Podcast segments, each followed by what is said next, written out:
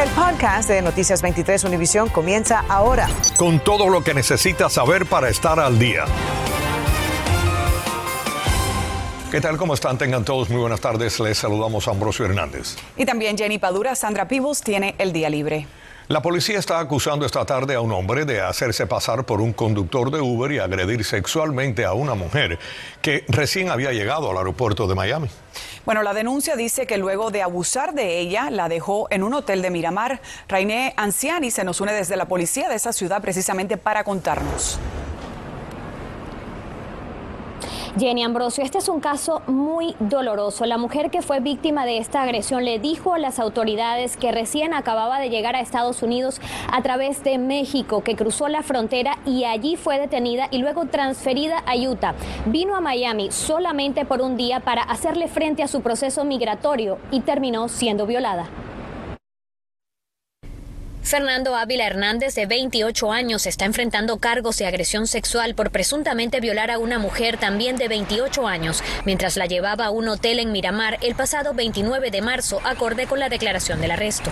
Ella la aceptó porque él le dijo que él era un Uber, él trabajaba para Uber. Ella lo consideró muy normal, ya que en Colombia aparentemente los Uberes no son legales. La mujer recién había llegado de Colombia y vino desde Utah para asistir a una cita en inmigración que tenía en la oficina de Miramar. El hombre la abordó en el aeropuerto de Miami cuando ella buscaba un taxi. Desafortunadamente, en vez de llevarla al hotel, la violó.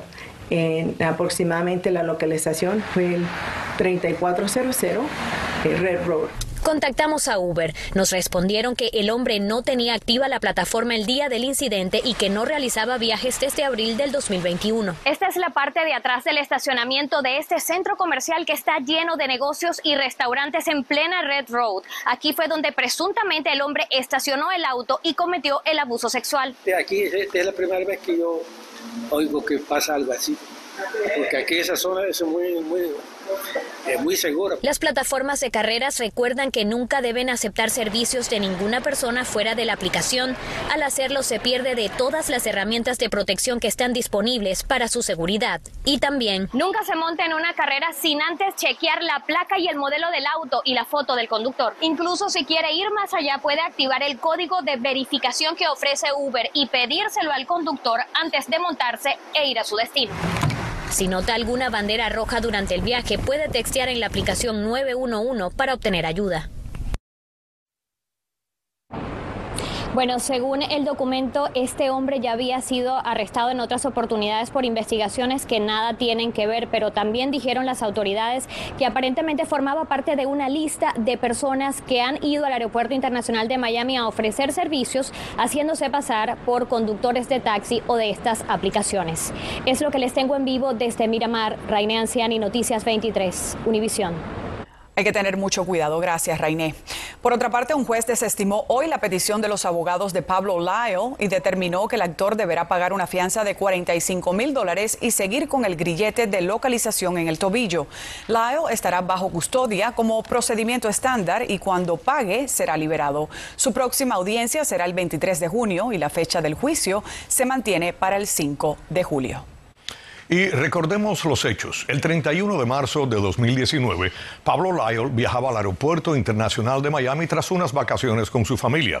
Camino al aeropuerto, tuvo un altercado de tránsito con Juan Ricardo Hernández y lo golpeó tras una breve discusión. Hernández, de 63 años, falleció cuatro días después debido a las heridas tras golpearse la cabeza contra el suelo durante el incidente. El actor, eh, quien tiene ahora 35 años, alega defensa propia ya que su esposa e hijos estaban en el auto. Lyle está acusado de homicidio involuntario. Y las opiniones en nuestras redes sociales sobre este caso están divididas. Déjenos saber lo que usted piensa al respecto ingresando a nuestro Facebook Univision Miami. Un guardia de seguridad resultó baleado durante un atraco a un concesionario de autos, esto en Opaloca. Ahora la policía está buscando a los sospechosos que quedaron captados en cámara con pistola en mano. Doricera Alvarado se nos une con las imágenes. Adelante. Así es, Jenny. Esto ocurrió aproximadamente a las cuatro y media de la tarde de la mañana del día de hoy, acá en la avenida 26 del noroeste y las 141 calles de eh, eh, Opaloca. Lo que ustedes están observando fue el momento en el que estos tres sujetos ingresaron a la oficina de este concesionario de vehículo. Aparentemente primero rompieron la puerta con una piedra y luego ingresaron. Ellos se, se ve que tienen la cabeza y el rostro cubierto y además estaban usando guantes. Uno de ellos tenía, como tú lo asegurabas, pues un arma de fuego en la mano. Según los empleados, eh, los sujetos tomaron dos llaves y eh, salieron hasta el estacionamiento para robar dos vehículos. Fue allí cuando el guardia de seguridad se percató de la situación y al intentar eh, evitar este robo, los sujetos les dispararon. Se ve en el se ven los dos vehículos frente a el portón de este local y posteriormente robaron estos dos vehículos. Lo que dijeron los empleados de este local es que afortunadamente el guardia de seguridad pues está estable, fue trasladado hasta un hospital y se encuentra en buen estado de salud. La policía está tratando de identificar a estas tres personas, han pedido eh, colaboración a la comunidad y han dicho que se pueden comunicar a la línea de alto al crimen del, del condado de Miami-Dade al 305-471-8477. Es lo que tengo en vivo desde Opaloca. Soy Dorisel Alvarado, Noticias 23, Univisión. Gracias, Doricer. Y la policía está buscando esta tarde a un hombre y a una mujer sospechosos de intento de robo y golpear a un hombre de 68 años el 12 de marzo en un cajero automático en Fort Lauderdale. Según la víctima, el sospechoso llevaba a un perro al que le ordenó que lo atacara mientras él lo golpeaba. La víctima sufrió fracturas eh, de la órbita de un ojo y daños en una pierna. En el video de vigilancia se ve a una mujer acompañando al agresor. Ambos viajaban en un Hyundai Elantra color blanco. El número de cubanos llegando que maneja el gobierno de los Estados Unidos y a los que ha tenido acceso The Washington Post son extremadamente alarmantes. Así es, la cifra de cubanos que se espera entren a este país podría superar la cantidad que entró durante el éxodo de Mariel en 1980. Mario Vallejo indaga sobre los procesos migratorios que enfrentan. Solo durante el mes de marzo, más de 32 mil cubanos entraron a Estados Unidos por la frontera con México. The Washington Post ha obtenido cifras del gobierno de Estados Unidos, aún sin publicar, que estiman que durante este año fiscal podrían entrar hasta 155 mil cubanos, una cifra que supera el éxodo del Mariel en 1980, cuando entraron unos 125 mil cubanos, pero esta vez vía terrestre. Básicamente, el que se presenta en un puerto de entrada terrestre para pedir asilo en este país va a entrar en un proceso de deportación o remoción expedita, con la oportunidad de pedir una entrevista de miedo creíble y en el dado caso de aprobar dicha entrevista, pues puede seguir su proceso de pedir asilo. Aunque la mayoría entra por la frontera, las cifras de balseros también han aumentado notablemente. Algunos logran llegar y pedir asilo, otros son interceptados en alta mar. Aquellas personas que son interceptadas en alta mar generalmente van a ser repatriadas a Cuba. Se espera que próximamente el proceso de otorgar asilo político cambie y algunos oficiales de inmigración podrían otorgar este beneficio sin necesidad de ir ante un juez de inmigración. No es menos cierto que también van a eliminar el título 42 a finales de mayo y días después van a implementar las nuevas regulaciones de asilo.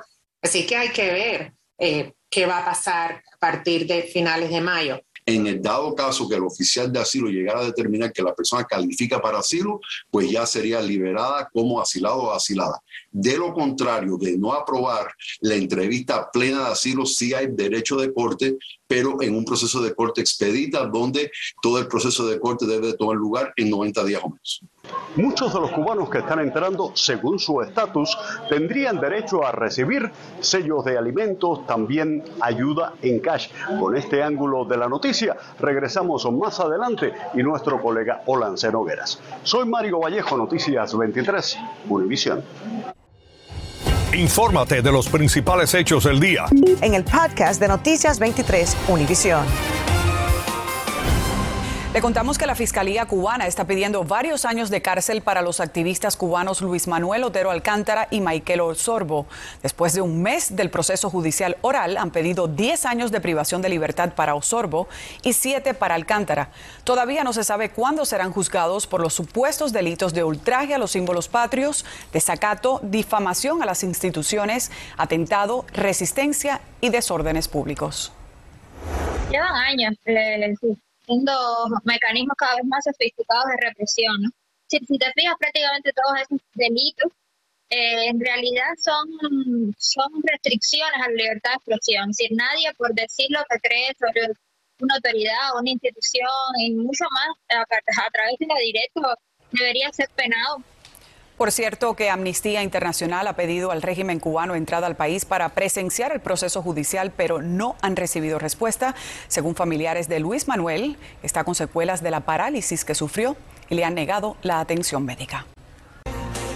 Bueno, durante la pandemia muchas familias tuvieron que estar alejados de sus seres queridos que estaban pues recluidos en estos centros de ancianos en muchas ocasiones para evitar el contagio, pero eso ya ha cambiado. Efectivamente, la Florida ha aprobado una nueva ley que prohíbe que los hospitales y centros de ancianos quiten las visitas a ciertos pacientes. María Alesia Sosa nos cuenta más. Esta ley tiene una historia detrás, la de una mujer de Jacksonville que durante la pandemia, tras 100 días sin ver a su esposo con Alzheimer en un asilo, decidió emplearse como lavaplatos del centro, con el fin de estar cerca de él. Ahora, su activismo sobre el tema se convirtió en la ley conocida como Ningún paciente se queda solo.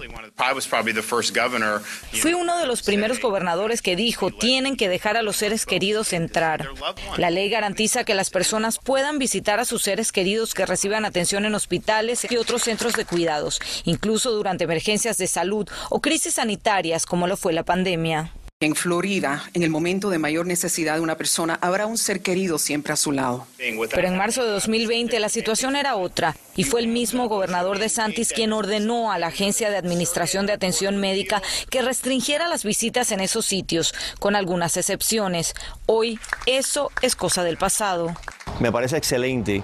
Estoy muy de acuerdo porque han sido dos años muy duros donde desde el principio yo personalmente denuncié que separar a la familia de los pacientes iba a ser algo muy doloroso, muy trágico y así fue. La ley pasó con una mayoría abrumadora en el Senado y en la Cámara y determina la designación de un cuidador esencial al que no se le puede prohibir la entrada en situaciones de final de la vida, decisiones médicas importantes o en partos y trabajos de parto, así como en pacientes pediátricos. Cuando el paciente llega y no tiene ese contacto familiar y se empieza a deprimir, le bajan unas hormonas importantes. Al bajar eso, el paciente se va deteriorando mentalmente y eso agrava su condición física. Además, se prohíbe a los centros u hospitales que pidan a los visitantes prueba de vacunación como requisito para la visita. Y de acuerdo con la nueva ley, los centros y hospitales no podrán tampoco limitar el contacto físico entre el paciente y su ser querido o cuidador. María Alesia Sosa, Noticias 23, Univisión. Gracias, María Alesia. Bueno, según la Agencia de Aduanas y Protección de Fronteras, unos 47 mil cubanos han llegado a Estados Unidos a través de la frontera con México entre octubre de 2021 y febrero de este año. La cifra parece incrementarse en los próximos meses y comienzan a tener un impacto directo en las oficinas de asistencia gubernamental. Olance Nogueras nos muestra el panorama hoy en una de Jayalía. La avalancha de inmigrantes cubanos que están entrando por la frontera sur de Estados Unidos en las últimas semanas están desbordando las oficinas de ayuda gubernamental en el sur de la Florida. Le da cobertura a, poder desarrollarse en este país y poder prosperar. En las oficinas del Departamento de Niños y Familias del 3805 y la Avenida 20 en el oeste de Jayalía, guardias de seguridad organizaron la fila, respondieron inquietudes y entregaron los 30 turnos para aplicar o renovar a los beneficios de asistencia social. ¿Por qué solo 30 cupos diarios? No, eso, pregúntaselo al hermano. ¿No le parece inhumano esto? Pregúntaselo al manager. Nos llamaron ayer de que no aparecemos en el sistema, de que una persona hizo su mal trabajo. Yo no voy a hacer esa cola de cinco días porque yo no me la voy a dejar mal. Obtener uno de los 30 cupos diarios conlleva sacrificio y paciencia. Recién llegados y sus familiares duermen varios días frente a las oficinas o dentro de automóviles, porque si se van, pierden los turnos de una improvisada lista de espera que se renueva sistemáticamente y que en ocasiones es destruida por la policía. Algunos pernoctan hasta con sillas portátiles y mantas. Es el día anterior para dormir acá, coger un turno temprano, no coges turno, entonces es muy, muy complicado el tema. El estado de la Florida ayuda con hasta 220 dólares mensuales en cupones de alimentos, 180 dólares en efectivo y un seguro de salud. Claro que nos sirve si nosotros llegamos aquí sin nada. Claro que ahí es una ayuda para el familiar que tenemos aquí también, que está trabajando el doble para ayudarnos a nosotros a hacer los papeles, en comprar el alimento, en comprar ropa, todo. Nosotros llegamos aquí en cero, sin nada. La mayoría de los cubanos gastaron sus recursos en las travesías cruzando las fronteras centroamericanas hasta llegar al sur de Estados Unidos. Otros aquí también dijeron que hay muchos cubanos en la isla que ya están vendiendo sus casas y hasta sus bienes personales para intentar seguir sus pasos. Hola, Once Logueras en Noticias 23, Univisión. Bienvenidos a la información deportiva. Hoy finalmente se dio la esperada voz de a jugar anunciando que las grandes ligas se están celebrando.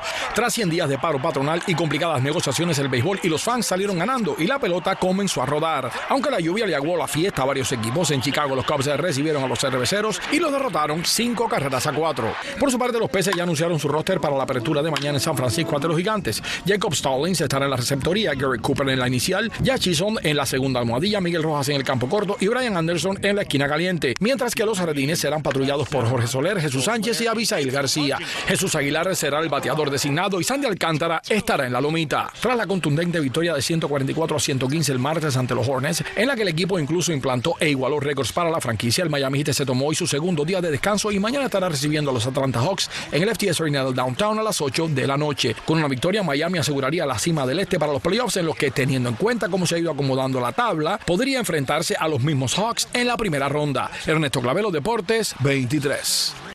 El Senado Federal confirmó hoy a Ketanji Brown Jackson como la primera mujer afroamericana en la Corte Suprema de Estados Unidos.